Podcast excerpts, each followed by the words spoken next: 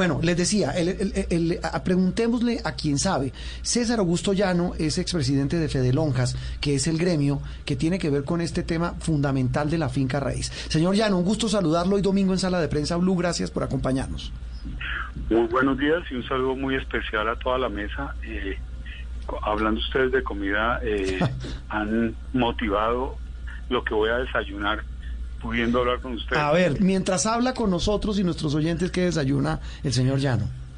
Arepa y chocolate negro, sin, eh, sin leche, a ah. paisa. Uy, pero venga, ese, se hace, ah, bueno, con agüita, ese, es rico, uy, ese, ese, ese es fuerte, ¿no? Y agua panela. Ah, sí, señor, agua panela. Uy, qué rico. ¿Y la arepita es de qué? ¿Es cómo? La arepa es de maíz trillado Aquí en Bogotá dicen, decimos peto, pero es el maíz sí, trillado. Sí, peto trillado. Esa es blanquita, ¿no? Exactamente. Esa es blanquita. Sí, señor, y echa, la y echa mano. Y, uy, qué rico. Es violenta. Bueno, mientras eh, eh, eh, huele, huele desde acá. Venga, yo, señor Llano, repito, usted es el experto, usted fue presidente de Fede Lonjas, conoce de este tema. todo lo que ha ocurrido, lo que pasó en el 2020 y lo que está empezando a, a vislumbrarse en este 2021, para ustedes los expertos en finca raíz, ¿qué les indica en materia del mercado inmobiliario? Primero, eh, que se han roto o comenzado a desquebrajar todos los paradigmas que tenía la industria en los últimos 30 años que he tenido la oportunidad de hacer un seguimiento. Primero desde el sector público y después del sector privado. Eh, uno creía que las cosas eran A, B más C y entonces que una casa era una vivienda mínima, eran 53 metros cuadrados, se decía que lo máximo eran 350 salarios mínimo, la política de vivienda o de subsidios, toda una cantidad de cosas que se habían fijado en nuestra mente eh, como paradigmas o, verdades absolutas. Y en verdad es que la pandemia, lejos de ser un, eh, un caos para la industria, lo único que hizo fue acelerar unos procesos que se venían comenzando a dar y era cambiar primero los paradigmas sobre el uso, la ubicación y el tipo de productos que debíamos desarrollar. Eh, y adicionalmente comenzó a mostrarnos también dónde estaban nuestras verdaderas debilidades como industria, en dónde nosotros tenemos que ponernos, digamos que a, plantearle al gobierno y a la sociedad en sí, aquí tenemos que trabajar para poder tener una dinámica de productividad de vivienda que sea sensata a la demanda. Entonces, eso es lo que se ha dado. Lo que se ha venido dando es básicamente una recomposición de lo que era un mercado que venía con problemas muy grandes desde, desde el 2014, en donde comenzamos a perder esa eh, sobrevaloración que tuvo el dólar y se presentaron las dinámicas de las normas de tierra en varias ciudades, especialmente en Bogotá, que generaron una distorsión totalmente del precio de la tierra. Y comenzamos, lo que se ha puesto hoy en básicamente sobre la mesa es que esas debilidades y esas circunstancias, la pandemia las aceleró para entrar en un ajuste que yo personalmente, eh, personalmente lo veo bien. Un ajuste en vivienda, en los precios de la vivienda, eh, sobre todo estrato 6, 5, una dinámica mm, eh, sostenida en lo que es eh, 3 y 4 y una reactivación de lo que era todo el sector eh, vivienda de interés social que dentro de los ajustes de, gobierno a gobierno eh, digamos que había quedado un poquito como a la deriva mientras se ajustaba la nueva política de vivienda de este gobierno. Entonces lo que se ha dado es básicamente eso Doctor Llano, y esos ajustes, habla usted de ajustes de, de, precios de las viviendas, y esos ajustes también van a ser estructurales, digamos, en la construcción de esas viviendas, entendiendo que en este tiempo raro en que nos metieron a las casas a fuerza, terminamos descubriendo que necesitábamos de pronto, eh, no sé, estudios más grandes, mm. balcones más grandes. ¿Eso va a, también a influir en la construcción? más que un cuarto grande, por ejemplo, que uno siempre decía, el, el, cuarto tiene que crecer más grande que la, que no sé, que el área social tiene que tener X especificaciones. Hoy la gente dice, no, es más importante dónde puedo poner un escritorio o no. Mira, se ha dado también un fenómeno muy interesante y es eh, el surgimiento de, de, una nueva línea de estudio que es el, el, eh, el marketing para la vivienda, que antes solamente se tenía era cómo promocionar la vivienda para que el comprador, incentivar que el comprador llegara. Ahora el marketing surge desde la misma estructuración del producto. Y me acuerdo hace unos cuatro años en México, eh, habían casas en donde se vendía el coso. Yo, pues, yo dije, ¿cómo así que se vende el coso? El coso es donde están todas las cosas que uno eh, necesita, pero que uno no quiere tener en su casa. Entonces ahí estaban vendiendo edificios con un cuarto lleno de eh, alicates, taladros, todo eso. Y era comunal y entonces el que lo necesitaba lo alquilaba. El cuarto de los corotos. tener ese apartamento. Sí. O San Alejo. Digamos que un más que allá un cuarto San Alejo, porque lo tenemos que es el famoso depósito, sino ah, que es un cuarto donde uno todo lo que no eh, tiene en su casa lo puede conseguir. Entonces el taladro, pues no es necesario tener un taladro, sino eh, cada uno, sino que con un taladro para todo el edificio muy seguramente funcionaba. Y esto comenzó a ser novedoso. La verdad es que yo lo, cuando lo vi me sorprendí porque era una cosa tan elemental, pero eso movía la aguja totalmente del comprador. O sea, la demanda comenzaba a sentir que se estaba respondiendo. Hoy la demanda es muy diversa. No podemos decir que hay que todos quieren el, este cuarto que llamaban ellos el pozo, sino que lo que necesitan es ni siquiera estudio, lo que necesitan es que la zona común, que normalmente son deshabitadas, desusadas, eh, mal mantenidas, entonces eh, si es un edificio de 30 pisos, se tengan 30 cubículos eh, bien aislados para que uno pueda atender eh, funciones operativas o trabajar desde el mismo, no desde el mismo apartamento, pero sí en el mismo edificio. Hay una de las cosas que se han podido identificar y ahorita ustedes lo dejaban entrever es que una cosa es trabajar dentro de la vivienda, sí, y otra es trabajar cerca de la vivienda eh, sin tener que desplazarnos.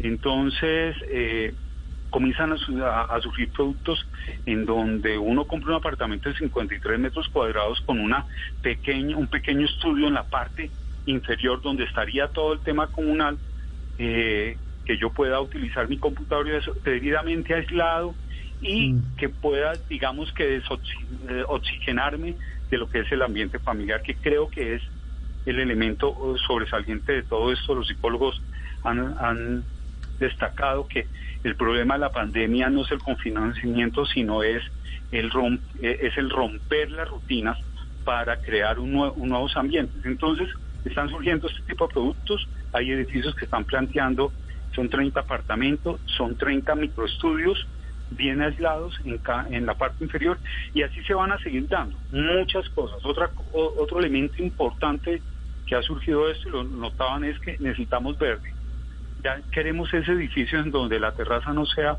eh, una cubierta, sino que sea algo verde que yo pueda salir, porque si yo no me oxigeno, que es lo que nos ha pasado a los que nos quedamos en Bogotá confinados en los edificios, eh, y no pertenecíamos a un condominio en donde podíamos salir a caminar, es que necesitamos tener un espacio verde. Y así van a surgir nuevas, nuevos planteamientos. Ya la gente no necesita desplazarse y no quiere desplazarse. Eh, otro paradigma era que uno tenía que ir a trabajar.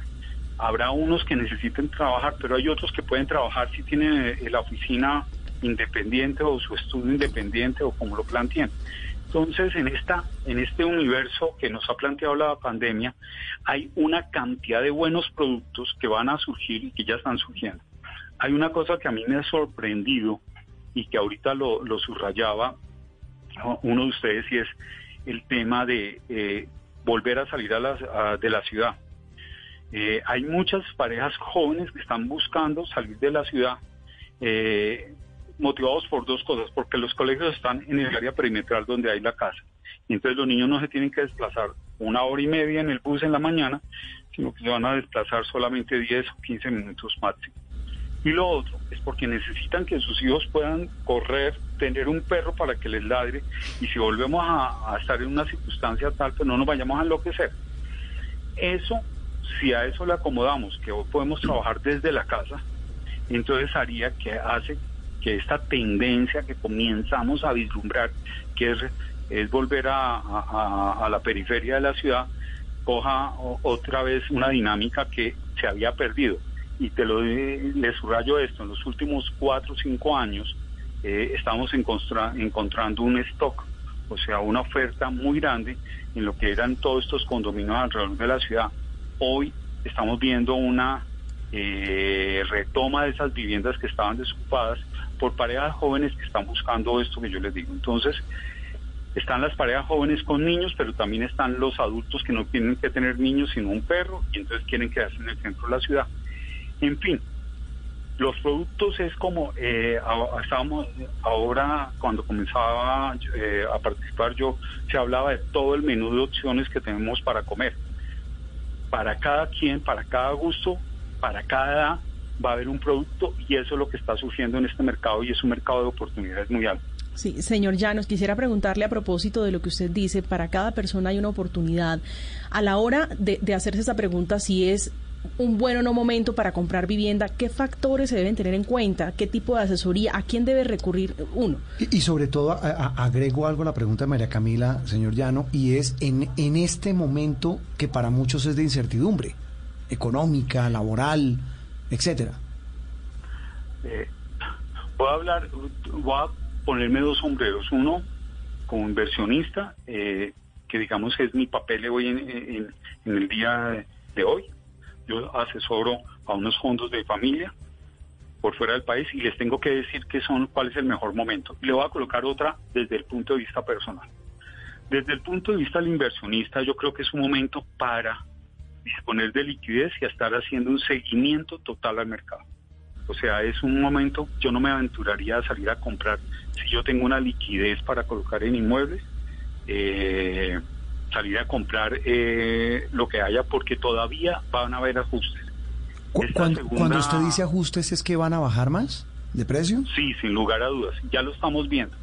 Eh, nosotros tenemos un equipo que, que revisa todas las redes y sobre todo las eh, los portales en donde se anuncian inmuebles, hacemos seguimiento ahí a la oferta y vemos cómo ha venido decayendo la oferta desde los portales. O sea, inmuebles que salían en 3.250, después van a 3.100 y ya vemos que están llegando alrededor de los 2.800. Eh, y esto es básicamente este comentario, te, los, te lo hago para oferta entre 5 y 6 y algo 4. Hmm, ahí todavía necesitamos eh, hacer ajustes. O sea, el mercado eh, era un mercado, lo que se dio del 2014 para acá era un mercado supremamente eh, con unos precios inflados. No, claro, Bogotá, eh, Bogotá está, o sea, me da pena decirlo, Bogotá está imposible, señor no es imposible. Claro, pero ¿por qué era básicamente? Porque mira, veníamos con un dólar que a 1.600, 1.700, 1.800. Sí. Y ese dólar entonces inundó todo el mundo y pudimos salir a comprar estratos 4, 5 y 6 se pudo salir a, a comprar sin tanto apalancamiento, o sea, sin tanto crédito. Los 6 compraron sin crédito. Los 5 compraron con muy poco crédito. Los 4 compraron con crédito, pero un crédito que no pasaba entre el 60 y el 50%. Entonces, ¿qué hicimos? Compramos y hemos tenido la capacidad de mantenernos en los precios. Ah, sí, pero yo compré a 12 millones, a 12 millones lo vendo. Eso era muy bien y entonces lo que nosotros llamamos una enfermedad crónica. Nosotros teníamos una enfermedad crónica en materia de precios de metro cuadrado hasta que llegó la pandemia. Y la pandemia le puso, digamos que es, eh, como eh, la fiebre. Fue la fiebre que necesitábamos para evacuar esta toxicidad en el tema de precios. ¿Por qué? Porque la gente ya comenzó a ver que sus inquilinos no le iban a pagar sino el 50% de sus arriendos entre el 70 y el 50, y el 70% del valor del arriendo y que se iban a, iban a tener que seguir asumiendo administraciones costosas. Entonces los precios los estamos viendo que se van ajustando y se van a ajustar eh, un poco más porque lamentablemente, y aquí no entro en tema política, las medidas de, eh, de eh, fortalecimiento de la infraestructura sanitaria no estuvieron a la, a, la altura del reto que le estaban poniendo. Entonces hoy tenemos, hoy volvimos a entrar a una cuarentena, no porque eh, no tengamos la vacuna o no porque no tenemos, eh, porque no existan las medicinas, sino y porque salieron a bailar, sino porque es que no tenemos una infraestructura eh, de salud que todo el mundo creímos que le iban a fortalecer y no la fortalecieron. Entonces hoy estamos acá. Y esta, y esta variable que no estaba dentro de las ecuaciones que los economistas hemos analizado, nos está planteando que eh, muy seguramente vamos a tener eh, que demorarnos un poquito más en volver a retomar las dinámicas que, eh, que la economía necesita para superar la crisis. eso va a hacer que que la gente no se pueda seguir sosteniendo. El que tenía problemas en pagar el arriendo muy seguramente no los va a superar.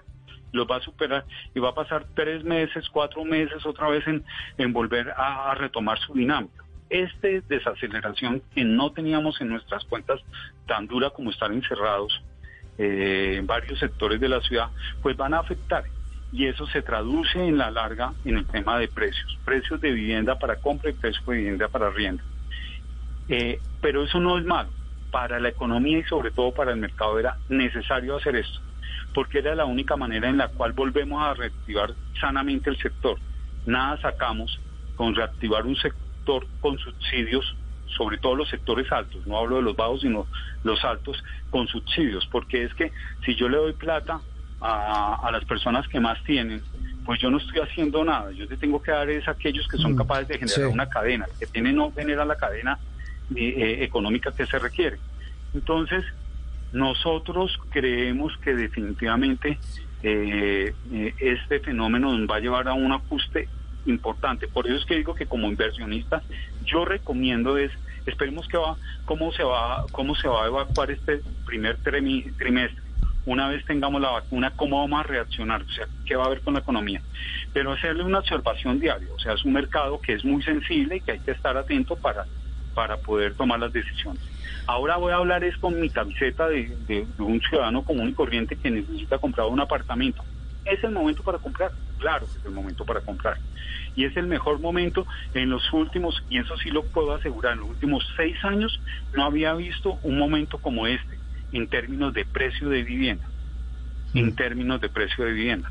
¿Por qué? Porque es que se han ido ajustando esos precios de vivienda, no han ido creciendo como venían creciendo nosotros llegamos a estar por encima en términos de, precios reales, los precios reales, o sea, constantes de los últimos, de las dos décadas, nosotros llegamos a estar como en un 43, 44% de esos precios. ¿Qué quería decir? Que lo que valía en el 2006 ajustado en términos reales al 2020, pues estábamos eh, por encima y había que ajustarlo y hoy estamos llegando ya a niveles más de del 23, 24. Oiga, señor Llano, sí, es que eso le iba a preguntar una pregunta rápida, ya el tiempo a cosas se le estaba enfriando la arepa y el chocolate antes de que pase. No, yo la mantengo caliente. Ah, eso está muy bien. Yo estoy acá tomando atenta no, no es que estamos todos con libreta.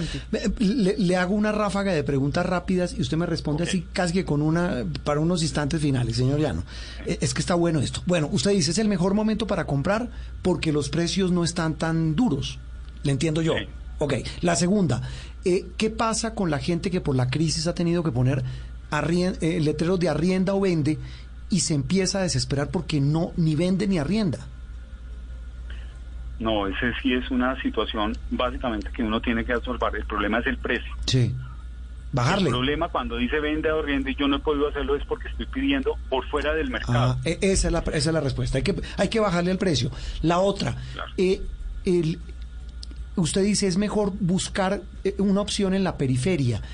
Ahí, cuando hablamos, no solo en Bogotá, en Medellín, en Cali, Barranquilla, en, Bucaramanga, es tratar de buscar casas pensando hacia un futuro donde la casa sea grande, cómoda y con estos sitios que usted nos dice.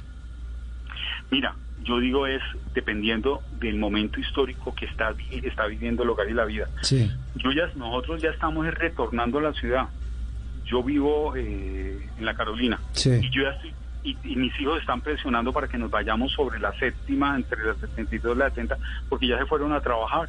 Claro, Entonces nosotros nos vamos moviendo y es gracioso, nosotros nos fuimos y hemos vuelto y ahora nos vamos acercando a donde, a donde ellos trabajan. Claro, es, un tema lógico. Y, tal vez la última, eh, señor Llano, que, que es clave. Eh, ¿Casa o apartamento? Mira, eso sí es, eh, vuelvo y te digo eh, el tema. Puede ser un apartamento, si yo soy joven y tengo uh, familia pequeña, un apartamento puede ser siempre cuando pueda contar con las zonas verdes y los Mm, las cosas eso es que clave, necesitan. sí. Si estoy con un condominio, juéguemela porque es un... es- Pero si no tengo opciones, pues una casa es mucho mejor. Sí, mire, y una, y una final que nos está escribiendo mucha gente y nos dice, mire, usted está haciendo las cuentas de la lechera, pero yo ni siquiera tengo para la cuota inicial. ¿Qué hago? Mira, eh, eh, las personas, y sobre todo tengo que destacar aquí que el, el gobierno nacional ha hecho un esfuerzo por tratar de apalancar y ayudar a todas esas personas. Sí. Eh, mira, nunca. Yo hice parte del equipo que estructuró la vivienda de interés social hace casi 30 años. Y en ese momento nunca nosotros pensamos que iba a ser más de 350 salarios mínimos una política. Y este, perdón, desde el gobierno pasado eh, se comenzó a estimular vía tasa de interés. ¿Cuál es la única cosa que me preocupa para esa persona? Y es que como en la ciudad y sobre todo en Bogotá no tenemos POT y no tenemos una política de tierras, el valor de la tierra se vaya a comer los subsidios, porque la tierra está subiendo tanto y entonces, porque hay demanda, se nos va a comer el subsidio. Es el único, pero eso es un planteamiento de tema ya de política y lo tiene. Pero si yo soy, si yo soy una persona de estrato 3, ingresos medios, es el momento, claro que es el momento, porque todos los constructores están desarrollando oferta para vivienda de interés social, para vivienda media, y muy estimulados por el, por el tema de los apalancamientos a la demanda. Mira, el problema aquí es que todos tenemos necesidad de comprar. Nosotros hay un millón ochocientos mil personas que necesitan vivienda, algunas mejorarlas y otras comprarlas. El problema no es la demanda, el problema es que la demanda no tiene cómo acceder a ella. Sí. Y el gobierno les está ayudando, les está ayudando con más fuerza, está ayudando con más fuerza. Por eso, pero, pero si en este momento eh, eh, no tengo cómo, ¿qué hago? Digamos, ¿cuál puede ser un plan a seguir? ¿Me meto en un proyecto sobre planos? Eh, ¿Me miro como un ahorro programado? ¿Qué hago? Yo lo que te digo es una cosa, y ya que hay una posición ya que, que- que- que en el medio lo conocen mía, Sí. yo creo que el la mejor solución para una persona que no tiene vivienda es la vivienda en arriendo Claro. y un ahorro a muy largo plazo. Hmm. Eh, ¿Sobre mira, planos? En Europa uno nunca tiene vivienda. Mm. En Europa, sol- por ejemplo en Alemania, solamente el 20% de las personas tienen vivienda propia. Pero todas las personas se enseñan a tener vivienda, a arrendar y a ahorrar. Sin el arriendo, sin ahorro, no lle- conlleva sino a, a una desprotección en el futuro. Vivienda, eh, arriendo, más ahorro, siempre lleva a que yo al final del tiempo pueda comprar una vivienda y lógicamente a mí me parece eh, absurdo para dejárselo a otro, pero pero si yo puedo, si ese es mi anhelo, tener poder morir en una casa propia, pues yo he ahorrado un tiempo para, para tener la vivienda.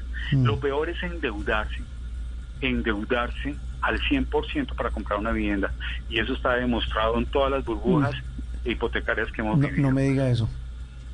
Ese, ese cálculo está muy interesante. Pues, eh, doctor Llano, nos quedaríamos aquí eh, toda la mañana hablando de un tema que nos interesa a todos. Muchos oyentes escribiendo sobre este que es sin duda uno de los asuntos que más nos compete a todos. Me quedó sonando ese de que lo mejor es, si no tengo para la cuota inicial, vivo en arriendo, pero tengo un ahorro a largo plazo. Señor Llano, un gusto. Gracias por, por acompañarnos y, y desayune tranquilo. Gracias. Y ustedes lo disfruten, por favor. Bueno, sí, señor. En instantes seguimos aquí en Sala de Prensa Blue.